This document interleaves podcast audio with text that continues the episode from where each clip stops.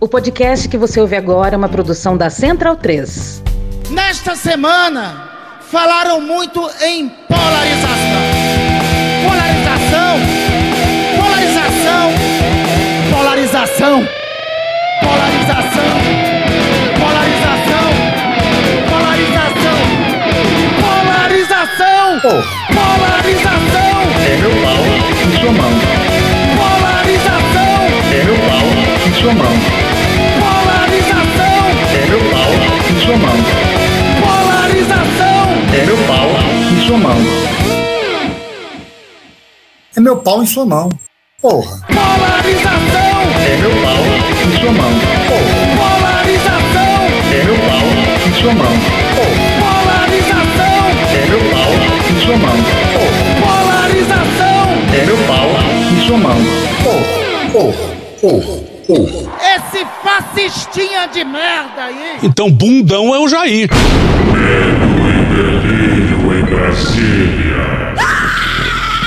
É uma canalice que vocês fazem. Olá, bem-vindos ao Medo e Delírio em Brasília com as últimas notícias dessa bad trip escrota em que a gente se meteu. Bom dia, boa tarde, boa noite.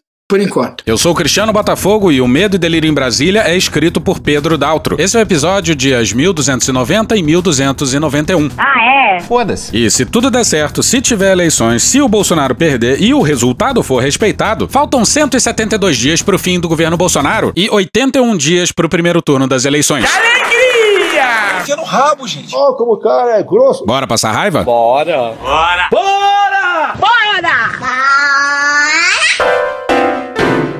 A psicopatia presidencial. E vamos a mais um show da psicopatia presidencial com um ótimo texto do Reinaldo Azevedo, porque ele foi na mosca nessa aí, no UOL no dia 13.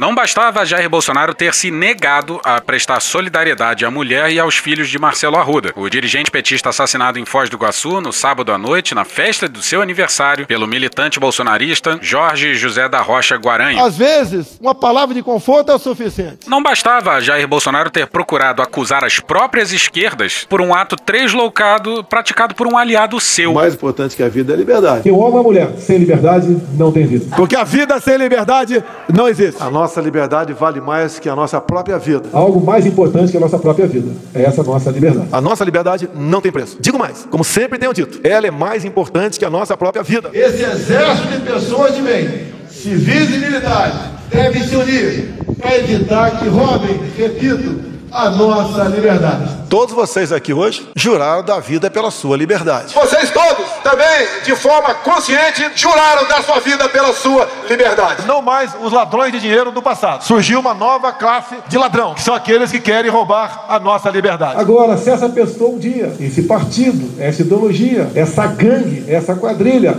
roubar a nossa liberdade, aí complica a situação. Não preciso aqui dizer o que eu estou pensando, o que você está pensando. Você sabe o que está em jogo, você sabe como você deve se preparar. Não bastava Jair Bolsonaro ter feito a apologia das armas no dia seguinte à morte de Arruda. A exemplo, diga-se de Eduardo Bolsonaro, seu filho. Eduardo, presta atenção aqui no tio. Sabe o que você é? Burro. Você é burro. Eduardo Bolsonaro, seu filho, que publicou nas redes sociais, ainda no domingo, a imagem de um bolo, em homenagem ao próprio natalício com um 38 feito de glacê. Não bastava Jair Bolsonaro jamais ter pronunciado o nome da vítima. Marcelo virou apenas o cara que morreu. Vocês viram o que aconteceu ontem, né? Uma briga de duas pessoas lá em Foz do Iguaçu.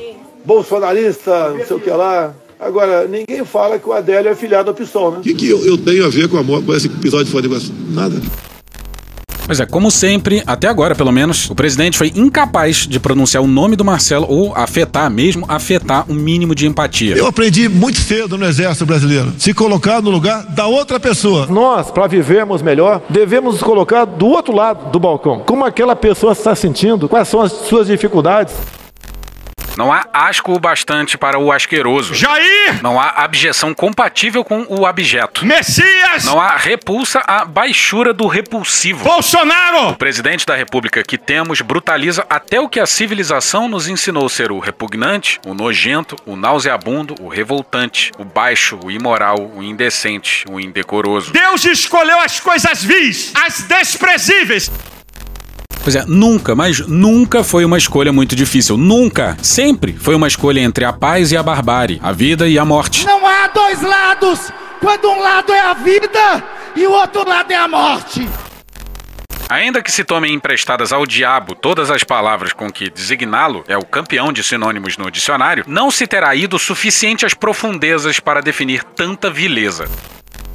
Pois aí iam faltar palavras até pro Guimarães Rosa e a sua vasta coleção de nomes pro diabo para descrever o presidente da República. E olha que era o cara que vivia de inventar palavra. Você tá inventando palavra. Isso. O Reinaldo, claro, tá falando da ligação que Bolsonaro fez pros irmãos do Marcelo, porque ele tinha descoberto que o Marcelo tinha dois irmãos bolsonaristas. Bolsonaro disse pros irmãos o seguinte, ó, abre aspas, a imprensa, obviamente, quase toda a esquerda, tá quase que botando no meu colo a ação desse cara, fecha aspas. Quem segurava o telefone com a imagem do presidente era o Otone de Paula. Otone não para. Eu não vou recuar um milímetro. Olha a explicação dele pro episódio. Matéria não assinada no UOL no dia 12, intitulada Bolsonaro liga para a família de petista assassinado e chama para entrevista. Abre aspas, recebemos a informação de que a família não era apenas petista, que era uma família plural. Plural? A sua mão é meu pau. E que tinha bolsonaristas também, fecha aspas. Vocês são de sacanagem! Sim, uma família plural. A sua mão é meu pau. E quem deu a informação foi o Oswaldo Eustáquio. Olha só a dobradinha. Oswaldo Eustáquio. Minha querida, eu sou um jornalista de alta performance. E Otone de Paula. É na bala! Porque vai ser na bala! Que dupla, hein? E ao que parece, ninguém do palácio ou da campanha presidencial sabia. Abre aspas. Então o presidente me pediu para vir à Foz do Iguaçu em nome dele, localizar a família. E o presidente conversou com eles. Eles estão dispostos a ir a Brasília. Só falta fechar alguns detalhes. Ah, só pra deixar claro, o Otone é esse aqui, ó. Eu quero dizer para vagabundos igual a Lula, não atravesse a escola dos meus filhos e nem pense em visitar minha esposa. Ir em casa, então, inimaginável. Sabe por quê? Porque lá no Rio de Janeiro, a gente tem um método de tratar bandido. Lá no Rio de Janeiro, isso é no Rio, é na bala. Então, não venha atravessar a escola de meus filhos, não venha tentar abordar minha mulher, não venha tentar visitar minha casa, porque vai ser na bala. Estão me ouvindo? Vai ser na bala, seus vagabundos. Volta pro Reinaldo. Reitere-se, Bolsonaro não falou com Pamela Suelen Silva, viúva de Marcelo, que se arriscou, diga-se, para tentar salvar o marido e os convidados. Ou com Leonardo, um dos filhos da vítima, que tem 26 anos. Enfrentar como homem, pô, não como moleque. Pois é, a esposa ficou na linha de tiro e não mereceu a empatia presidencial. O soldado que vai à guerra e tem medo de morrer é um covarde. Como é que a pessoa ama todo mundo, tem amor próximo, quando a pessoa, algum familiar morre, fazer o quê? Morrer, morreu. Sim, a esposa do Marcelo ficou na linha de tiro. A esposa nem ficou sabendo dessa ligação e a classificou como um absurdo. Olha o que, que ela falou. Abre aspas. Acredito que Bolsonaro está preocupado com a repercussão política, porque tanto no vídeo que fez no cercadinho, como no que conversa com os irmãos do Marcelo, Bolsonaro diz que estão tentando colocar a culpa nele. Fecha aspas. E não é só o Bolsonaro, não. O Mourão também teve a cara de pau de dizer que era briga de bêbado. Não quero fazer exploração política disso aí. Para mim, é um evento desses lamentáveis que ocorre todo final de semana nas nossas cidades, de gente que briga, não é? E termina indo pô, o caminho de um matar o outro. Teu cu! Mas sério, mas que governo é esse? O palácio foi tomado por psicopatas. Como alguém muito bem cunhou por aí, o diabo veste farda. Mas volta de novo pro Reinaldo.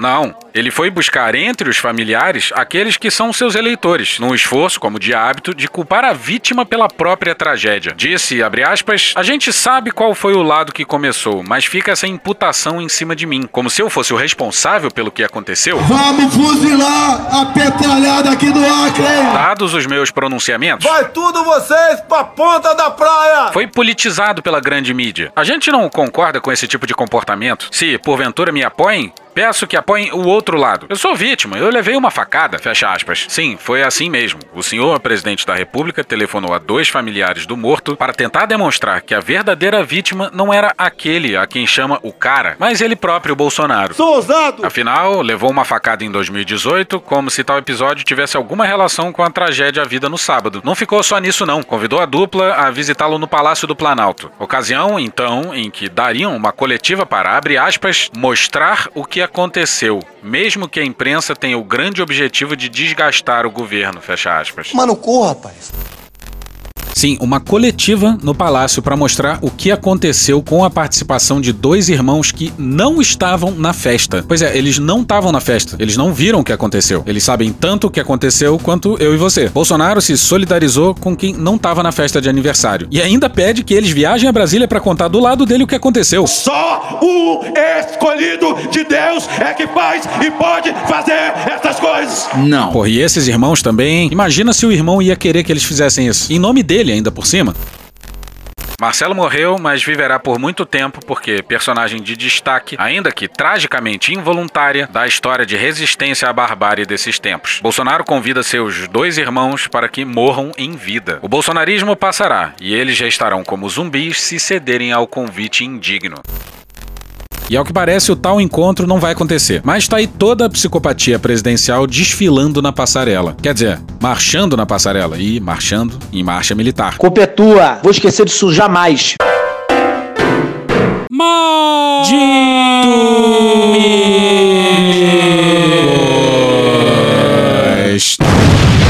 Que porra é essa? Pois é, na quarta-feira saiu isso aqui no R7 e só no R7, na coluna da Cristina Lemos no dia 13. Dois editoriais publicados em jornais de grande circulação nessa quarta-feira, dia 13, provocaram forte reação de repúdio de representantes da alta cúpula militar das Forças Armadas. Esse cara é o cara que fica reclamando do mimimi, mas no fundo é ele, entendeu? É ele que é o mimizento. Ao levarem a interpretação de que existe a pretensão e até mesmo planos velados de interferência no processo eleitoral. Eu tô passada, chocada. Uma nota oficial do Ministério da Defesa em resposta a, abre aspas, erros jornalísticos imperdoáveis, fecha aspas, segundo essa fonte, está em elaboração. É meu pau em sua mão. Sim, erros imperdoáveis, imperdoáveis. Não, se não tem perdão, né? E sabem o que, que é mais louco? Atenção, atenção, é agora que o bicho vai pegar. É agora que o bicho vai pegar. Um dos editoriais, adivinha de quem é? O terrível editorialista do Estadão. É pra puta que eu pariu, porra. O outro editorial é do Globo, intitulado Ministério da Defesa não é fiscal de eleições e é o mais tranquilo. E é espantoso que até um editorial suave desperte a ira verde-oliva, mas o que pegou mesmo foi o editorial do... O terrível do Estadão. Sim, vamos vibrar juntos com um editorial do Estadão. O que que tá acontecendo, Cristiano? Puta que pariu. Bora pro editorial do Estadão no dia 13 de julho, intitulado O Ataque do Ministério da Defesa às Eleições. Não bastasse difundir desinformação contra as urnas eletrônicas, o presidente Jair. Zé, que porra é essa? Se é o terrível editorialista do Estadão, é a minha voz. Pois é, mas hoje a gente não vai criticar o editorialista. Vendidos e canalhas! Que os tumores da culpa permeiem o seu corpo. Caralho, mas bora pro editorial. Não bastasse difundir desinformação contra as urnas eletrônicas, o presidente Jair Bolsonaro tem envolvido de forma cada vez mais intensa Pra caralho! o Ministério da Defesa em suas tramóias inconstitucionais contra o sistema eleitoral brasileiro e a justiça eleitoral. O que o presidente Jair Bolsonaro vem fazendo com o Ministério da Defesa é de enorme gravidade, a exigir imediata contenção. Tu tava fora do Brasil, irmão? Além de afrontar as regras eleitorais, está em curso uma explícita subversão da ordem constitucional. Eis a loucura bolsonarista. Ou seja, vocês percebem a loucura? Em vez de ser elemento de tranquilidade institucional, assegurando e confirmando o funcionamento constitucional das Forças Armadas, o Ministério da Defesa do governo Bolsonaro tem sido a fonte de tensões e embates com a justiça eleitoral. Sentar na mesa! Toma, filho da puta! Volta para Cristina Lemos no R7. Um dos aspectos mais importantes destacados pelos militares é a legalidade absoluta das iniciativas tomadas até aqui. Abre aspas, nunca houve nem há planejamento para apuração paralela. Fecha aspas, ressalta a fonte. Sempre que tem um general falando em legalidade absoluta é porque. Vai dar merda, vai dar merda! Pois é, e até aqui nenhum general tinha desmentido a tal Ramificação, um pouquinho à direita. inventada pelo Bolsonaro. O presidente mentiu, atribuindo uma sugestão falsa às Forças Armadas. Essa sugestão não estava entre as sugestões que as Forças Armadas fizeram ao TSE. Mas Bolsonaro mentiu dizendo que era e os generais se calaram. A indignação no meio militar diz respeito à noção de que existe uma pretensão de interferir no processo eleitoral, o que equivale, segundo essa ótica, a transformar um trabalho técnico, colaborativo e honesto em crime contra a democracia. Abre aspas, isso sim é um desserviço ao sistema democrático, fecha aspas, ressalta. Esse pessoal entende muito de democracia. O senhor admite a possibilidade teórica de haver um, um autogolpe? Já houve em outros países, né? Aqui nunca houve. E no fim das contas não saiu a nota.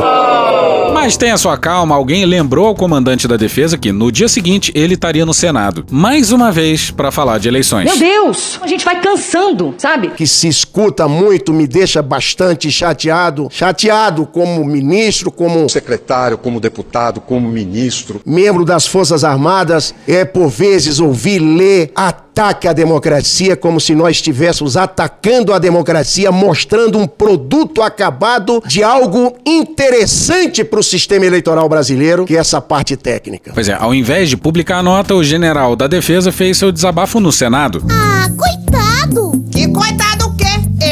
Ele Convidado. Ele tá bastante chateado. Bastante chateado. Pois é, não teve nota, mas teve resposta aos editoriais. Aí só deixando registrado uma coisa, mas não sem antes passar pelo Daniel Reis e a Brenda Silva na CNN no dia 14. O Ministério da Defesa propôs um teste com cédula de papel nas eleições desse ano. A proposta foi classificada pelo ministro da Defesa Paulo Sérgio Nogueira como um teste de integridade das urnas eletrônicas.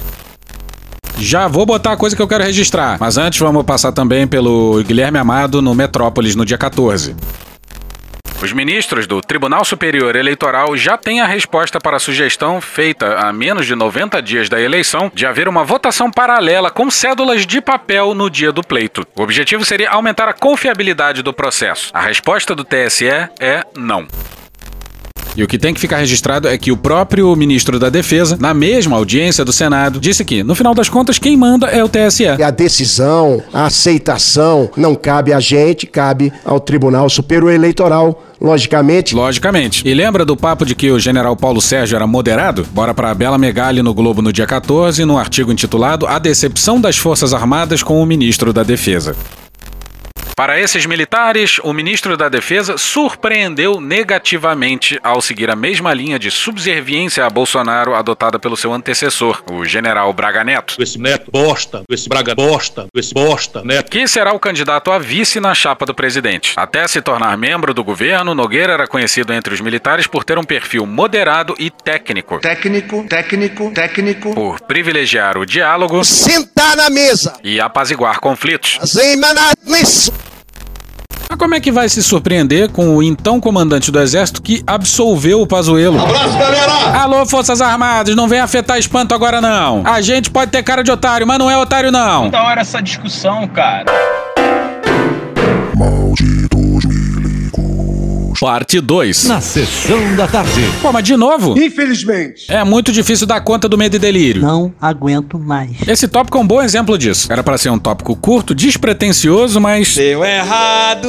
William Vac fez um debate sobre o poder civil e o papel das Forças Armadas no Brasil. E convidou dois civis e um militar. Estavam presentes o general Fernando Azevedo, aquele ex-ministro da Defesa que sobrevoou manifestação pedindo fechamento do Congresso, e um AI-5 novo ao lado do presidente. Também foi convidado o Aldo Rebelo. Não, brother. E o Raul Jungmann. Festa estranha com gente esquisita. O debate entre os convidados foi tão rico que pareciam ser três militares conversando. Deu uma pesada no, no clima do programa aí. Não é à toa que esses dois civis foram ministros da defesa. Aí, alô, ouvinte que claramente nos odeia. Isso aí é sarcasmo! E deu dica pra gente assistir esse programa lá no Twitter. Vou esquecer disso jamais. Nosso terceiro participante está no nosso estúdio lá em Brasília.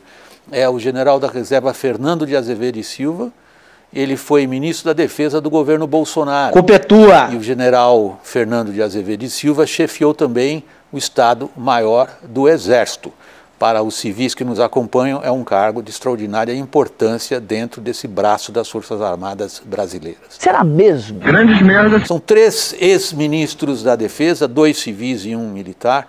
Nós tratamos de equilibrar a composição dessa roda, dada a sensibilidade do tema. Ele disse isso mesmo? Podiam ter chamado um Glauber Braga, uma Perpétua Almeida, mas aí talvez o general se sentisse constrangido. Mi, mi, mi, mi, mi, mi, mi, mi. E olha como as Forças Armadas estão sendo retratadas na imprensa. Começando por você, Raul. Nós vemos no momento uma extraordinária politização dos militares. Nós assistimos no noticiário uma extraordinariamente complexa relação entre generais da ativa e da reserva e o sistema eleitoral brasileiro. E a gente constata também o empenho com o qual o presidente da República, Jair Bolsonaro, trata de dizer que as Forças Armadas, sendo dele, vão ajudá-lo no processo eleitoral. Fernando, se você me permite, a leitura dos cargos que você ocupou recentemente são praticamente uma descrição da realidade a qual eu me refiro. Você chefiou o Estado-Maior do Exército durante o período no qual o general Vilas Boas comandava o Exército. E isto em 2018 Lá vem besteira. Lá vem besteira. Teve uma enorme importância política. É muito obrigado, comandante Vilas Boas. O que nós já conversamos morrerá entre nós. O senhor é um dos responsáveis por estar aqui. O general Vilas Boas estava muito preocupado com o ambiente político, especialmente com o esgarçamento do tecido social. A sua mão é meu pau. Sim, vamos lá. O general Vilas Boas, então comandante do Exército, estava preocupado com o esgarçamento do tecido social. É golpe. Greve dos caminhoneiros.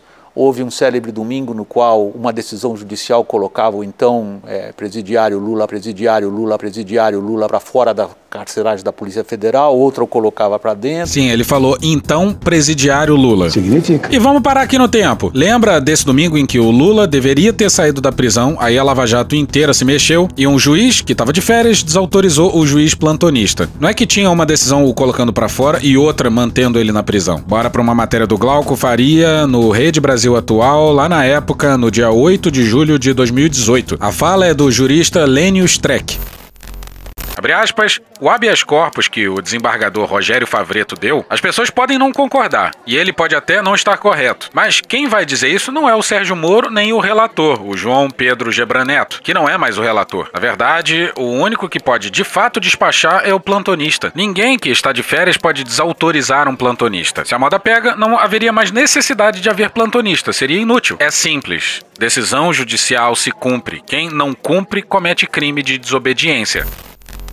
Isso aí comoveu o generalato brasileiro. Aí, alguns meses depois, Essa preocupação se traduziu num famoso tweet do general Vilas Boas, que em algumas áreas foi interpretada como interferência política do comandante do Exército. Pra caralho! porra, famoso tweet é foda. Parece o. Famoso e conhecido artigo 142. Na sequência, Fernando, você, como chefe de Estado-Maior, foi designado para ser o principal assessor do então presidente do STF, Dias Toffoli. Nunca se viu isso acontecer. Na cara, na cara, na cara. Que loucura. Pode falar, Cristiano. Já pode encher a porra do saco. Ai, o Lula indicou o Toffoli. Porra, toda hora essa merda. Ah, a gente não ia falar isso não. Ah, então desculpa, companheiro. Eu fui deselegante com você. Não, tranquilo. Vamos que vamos, sem rancor. De boa, de boa.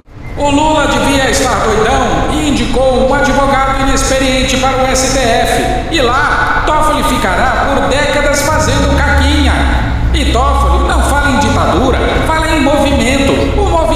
Sexy e tá na sua rua. Pô, eu devia estar doidão mesmo, De companheiro. lá, com a vitória de Bolsonaro, você ocupou o cargo de ministro da Defesa, quebrando uma tradição que já estava formada de serem civis os ministros da Defesa. Dois ex-colegas seus estão aqui. O que, que essa história, a sua história de vida, lhe diz? Essa eu quero ver. É, eu, major novo ainda, eu fui, participei do governo Fernando Collor. Que merda, hein? O nosso senador Fernando Collor, um homem que luta pelo interesse do Brasil e também em especial do seu estado. Obrigado aí. Eu fui o chefe dos ajudantes de ordem dele, né? Então me deu uma experiência ali, me deu uma bagagem no momento delicado da vida do país, que foi o impeachment, né? Eu assisti de perto.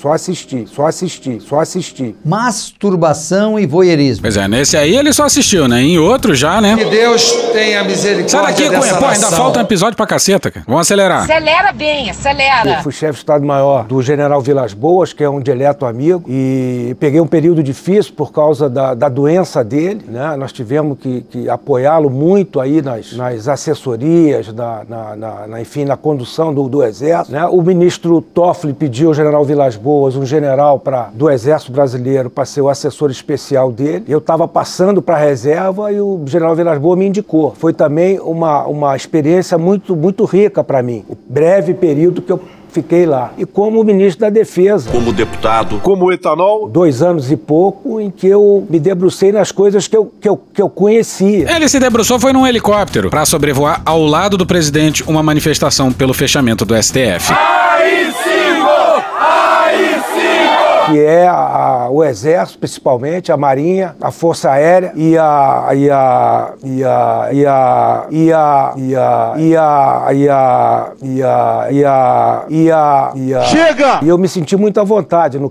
cargo. Daí vem a natureza política do cargo, né? Eu, eu, eu e os comandantes de força à época saímos aí. Né? Saímos. Sim, foi assim que ele resumiu a queda numa tacada só do ministro da Defesa e dos comandantes das três forças. Nós saímos. Saímos aí. Né? Saímos. Ah, e tava um saco, gente, não aguentava mais. Chato. E eu vou na linha um pouco do ministro Jugman. Eu acho que misturam o, o pessoal da reserva que está prestando algum serviço, ou como ministro, ou como assessor. Né? Eles, são, eles têm origem militar, mas não representam, não representam o pensamento das forças. As forças têm o ministro da Defesa, que é o representante político das Forças Armadas, e tem seus comandantes de força, que são os encarregados pela, pe- por lei pelo preparo e emprego das forças, como instituições de Estado. Não parece. Não, não parece. Atenção, é agora que o bicho vai pegar. A gente, nesse período aqui, agora, né, recente, você não vê uma declaração política de um comandante de força. Gente que vive tanto na mentira que faz dela a sua verdade. Os comandantes das três forças vivem dando entrevista. Lembra do comandante da aeronáutica mandando um homem armado não faz ameaça? Vai ver que o jornalista que entrevistou o comandante da aeronáutica caiu no trote do. Eliseu Drummond da Teleste. Você não vê. Você vê que eles estão isentos a isso aí. Estão preocupados com as suas forças, respectiva força, né? Apesar de uma certa conotação política, em que o presidente eh, gosta que as Forças Armadas deem, enfim. É o quê?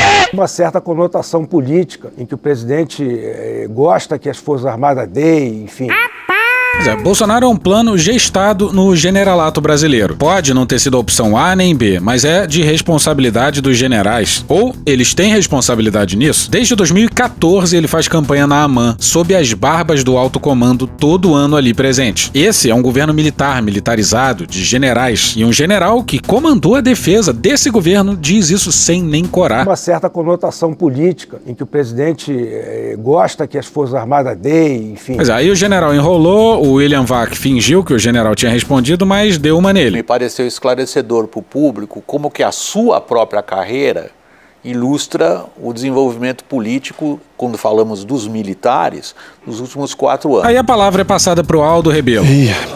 O Aldo faz um paralelo inacreditável entre protagonismo político e protagonismo partidário. Eita porra. E por ele, o protagonismo político tá de boa. Não pode, cara. Você tá maluco. Você tá maluco. Nem o general presente no programa teria a cara de pau de falar uma coisa dessa. Então, o protagonismo das Forças Armadas no Brasil, não só na política, o protagonismo na ciência, na tecnologia, na área social, na diplomacia militar, em tudo eles foram protagonistas. Agora, fica Aldo, aí. Aldo, depois da sua aula de história, que é excepcionalmente útil, excepcionalmente útil. Qual é o protagonismo hoje? Deveria ser o que é?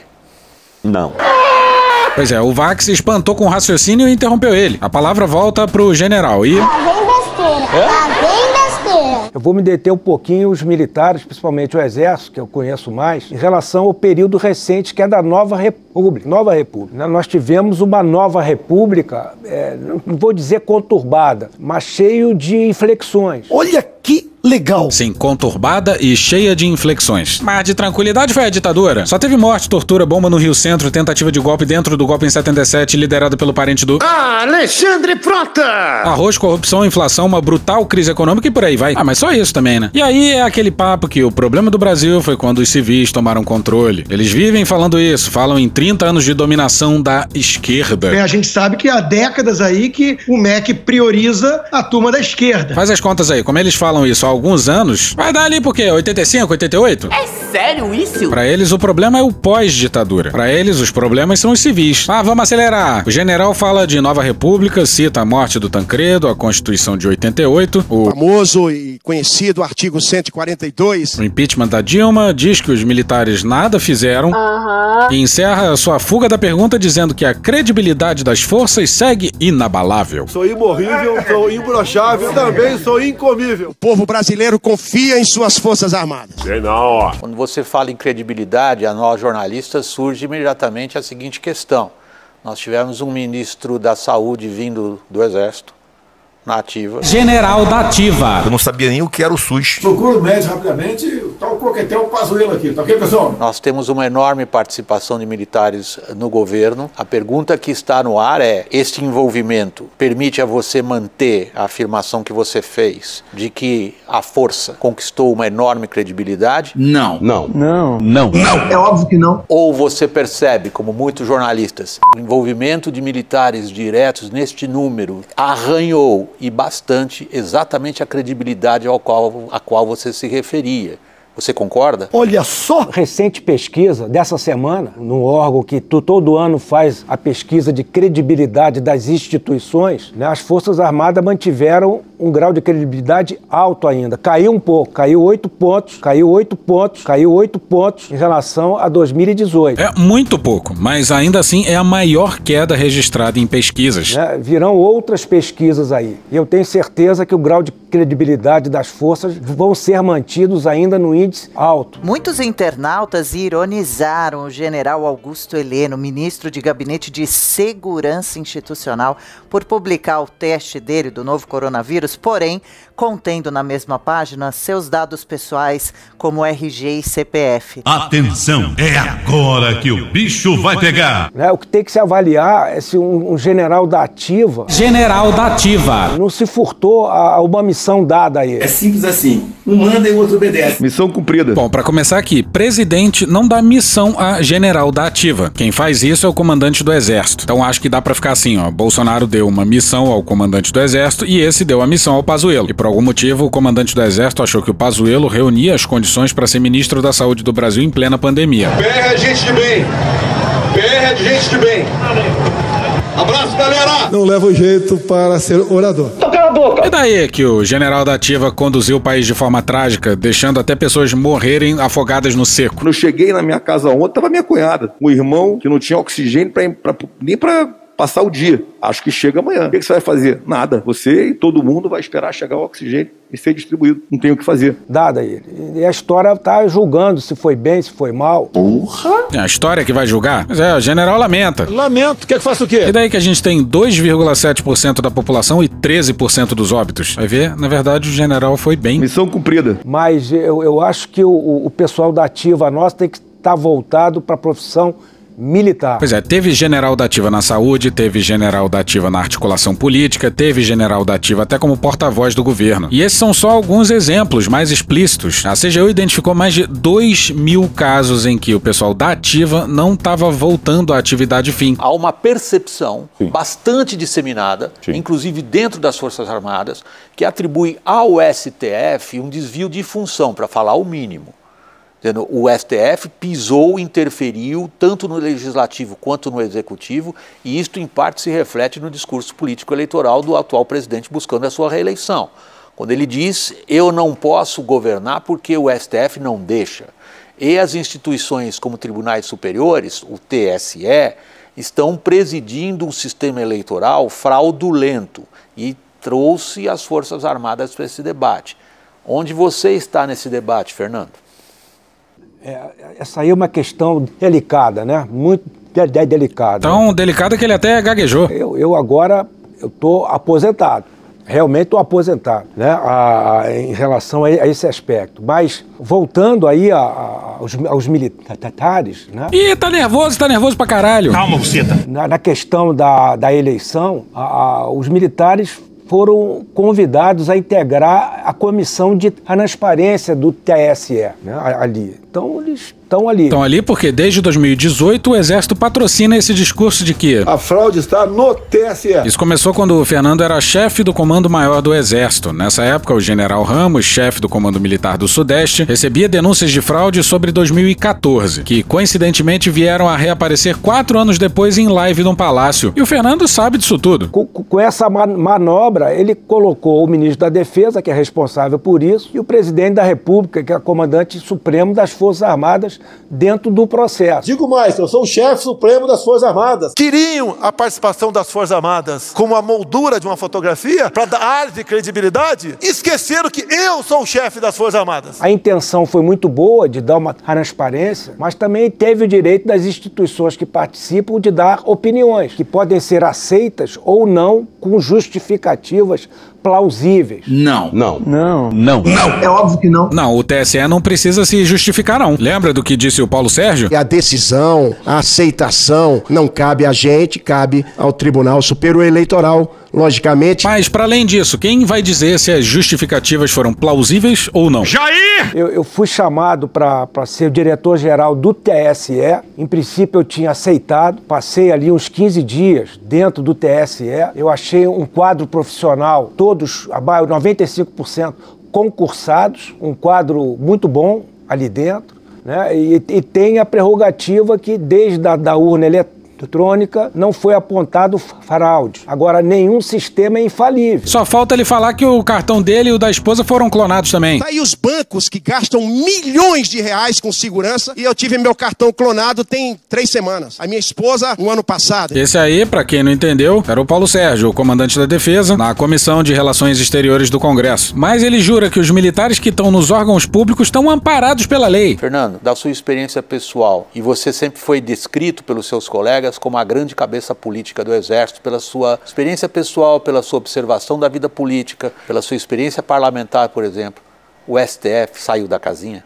A primeira coisa aí, primeira coisa, o STF responde aquilo que lhe é provocado. Então, então, então, sai, sai, sai da minha frente, sai, sai, sai da minha frente. Normalmente quem provoca o STF mais é o legislativo. Os partidos políticos acionam o STF para qualquer coisa, que é um direito deles, não estou dizendo que está errado. É um direito dele. Não, não parece. Ele tá falando da indicação do Ramagem pro comando da PF. O Ramagem não tinha nem 15 anos de PF e já seria alçado ao cargo máximo. Virou guarda-costas na campanha após a facada, passou o Réveillon com a prole presidencial. Hoje comanda a BIM e usou a agência para, entre outros absurdos, auxiliar as advogadas do Flavinho. Ah, mas o STF invadiu a competência do. Estão instrumentalizando isso a favor de quem quer implodir o arcabouço legal, porra. E pelo menos o general contextualizou. E o STF tem que se pronunciar, né? pronunciar a respeito disso. Às vezes, no meu, modo de, de, pensar, poderia ir por outro caminho, mas às vezes não vai. Então, por exemplo, por exemplo, quando, quando o STF impede que o presidente nomeie um delegado geral da Polícia fed, fed, fed, Federal,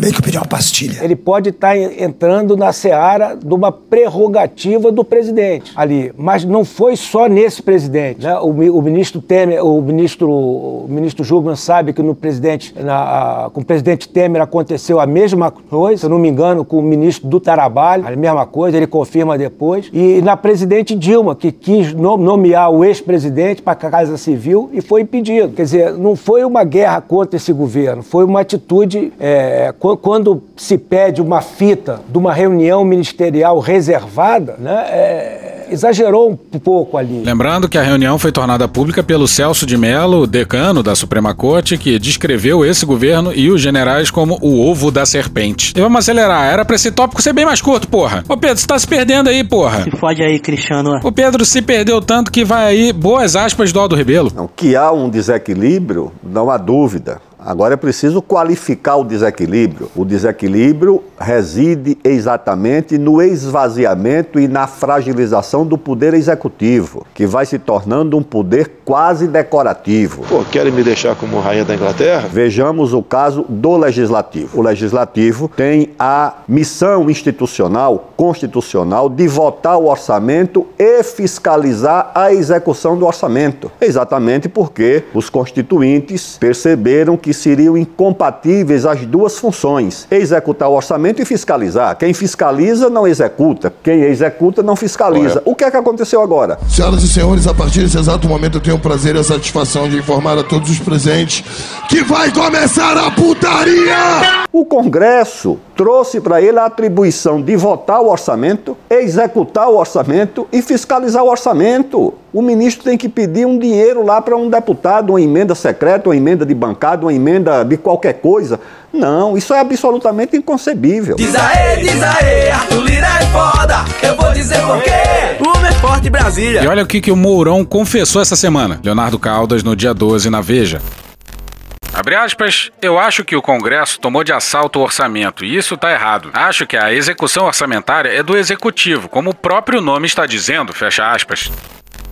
Pois é, o general tá confessando que esse governo de generais perdeu o controle do orçamento federal. O Lira nem teve que fazer muito esforço. Isso que dá colocar general para governar. Aí nessa mesma entrevista, o Mourão achou de bom tom dizer que as Forças Armadas não respeitarão Lula, mas sim o cargo que ele vier a ocupar. Sabe que você é muito petulante. E vamos encerrar voltando para a entrevista lá do William Vac com a maior mentira contada pelo general. Eu tenho esse sentimento é, né, que, que a, os, os, militares aí, seus comandantes, seus, seus chefes, o pessoal da ativa, vão continuar com um pensamento assim. Você não vê, eu vou repetir, você não vê o integrante do alto comando, o, os comandantes de força, dar entrevista política, dar entrevista, não. Mentiroso sem vergonha, vai pro inferno. O cara só pode estar de sacanagem. Comandante de força no Brasil não dá entrevista política? Vamos repetir aqui. Comandante da aeronáutica deu entrevista falando que homem armado não faz ameaça. Tinha general da ativa como porta-voz oficial do governo governo. E acabou. Ó, sexta-feira não tem episódio. Esse é o último episódio da semana. Essa semana foi. Uma grande confusão. Se tudo der certo, semana que vem volta tudo ao normal. Puxa aí, Cunha. Que Deus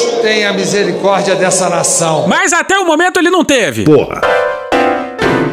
E hoje a gente fica por aqui. Esse episódio ou áudios de Franciel Cruz e a sua live das canjibrinas, programa do Datena, Gil Brother, Hermes e Renato, Igor Guimarães, Carla Bora, Choque de Cultura, TV Brasil, UOL, Planalto, SBT News, Rádio Band News FM, Desmascarando, Atabaque Produções, Midcast, Opaí, Canal Meio, Jorge Vulgo Dudu, Lado B do Rio, Cine Trash, Leandro Rassum, Câmara dos Deputados, TV Senado, Cocoricó, Rede Globo, Samuel Mariano, Porta dos Fundos, Legião Urbana, CNN Brasil, Thiago Rodrigo, Rede Globo, Programa Silvio Santos, Ronivon, MTV, Doutor Celso Marzado, o Doutor do Sexo, TV Câmara, Programa do Ratinho, Intercept Brasil, A Praça é Nossa, De Noite, Jovem Pan, Rádio Margarida, Professor Pasquale, Léo Stronda, Band Jornalismo, Poder 360, Ludmilla, Anitta e Snoop Dogg, SBT Jornalismo, Mr. Catra, Stallone Cobra, TV Justiça, Conversas Cruzadas, Jornal de Casa do Vitor Camejo, Regina Roca, Chico Botelho, Globo News, Band News, Panorama CBN, Daniel Furlan, Meteoro Brasil e The Office. Thank you! Contribua com a nossa campanha de financiamento financiamento coletivo. É só procurar por Medo e Delírio em Brasília no PicPay ou ir no apoia.se barra Medo e Delírio. Porra, doação ao caralho, porra. Não tem nem dinheiro pra me comprar um jogo de videogame, morou, cara? Pingando um capilé lá, vocês ajudam a gente a manter essa bagunça aqui. Assine o nosso feed no seu agregador de podcast favorito e escreve pra gente no Twitter. A gente joga coisa também no Instagram e no YouTube. E o nosso Faz Tudo Bernardo coloca também muita coisa no Cortes Medo e Delírio no Telegram. E agora a gente também tem uma loja, loja.medo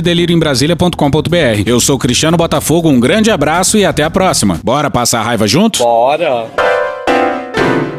Permite uma parte? Não lhe dou a parte. Não lhe dou a parte. Vitor Camejo no Jornal de Casa, no canal dele no YouTube, Victor Camejo. Acompanha lá que o Jornal de Casa é muito bom, hein, gente? Inclusive, esse episódio do assassinato do militante do PT pelo bolsonarista operou um verdadeiro milagre. Trouxe os bolsonaristas um passo mais perto da civilização. Vejam que coisa maravilhosa, porque de repente todo mundo tá pedindo investigação, dizendo que tem que averiguar, investigar e se houver alguma coisa, tomar uma providência, tá certo, porra, que bom. Bem-vindos ao devido processo legal. Puta que pariu. Porra! Porra! Porra! Porra! Putinha do poço. Problemas? Pornô. Pornô. Paralelepípedo de crack? Paralelepípedo de crack? Paralelepípedo de crack. Frente Putin. Frente Putin. Frente Putin. Frente Biden. Frente Biden. Frente Biden. PowerPoint. Presidente, por que sua esposa Michele recebeu 89 mil de Fabrício Queiroz? Parte terminal do aparelho digestivo. Pum. Que bom do bom. Agora, o governo tá indo bem. Eu não errei nenhuma. Eu não errei nenhuma. Zero. Porra. Será que eu tô errando falar isso daí? Não tem como não dar errado. Vai dar errado. Tem tudo para não dar certo. O cu dilatado. Lula ou Bolsonaro? Qualquer pessoa me perguntar Satanás ou Bolsonaro, eu vou responder Satanás. A verdadeira polarização é entre os que querem o direito de viver e os que querem o direito de matar. De que lado você tá?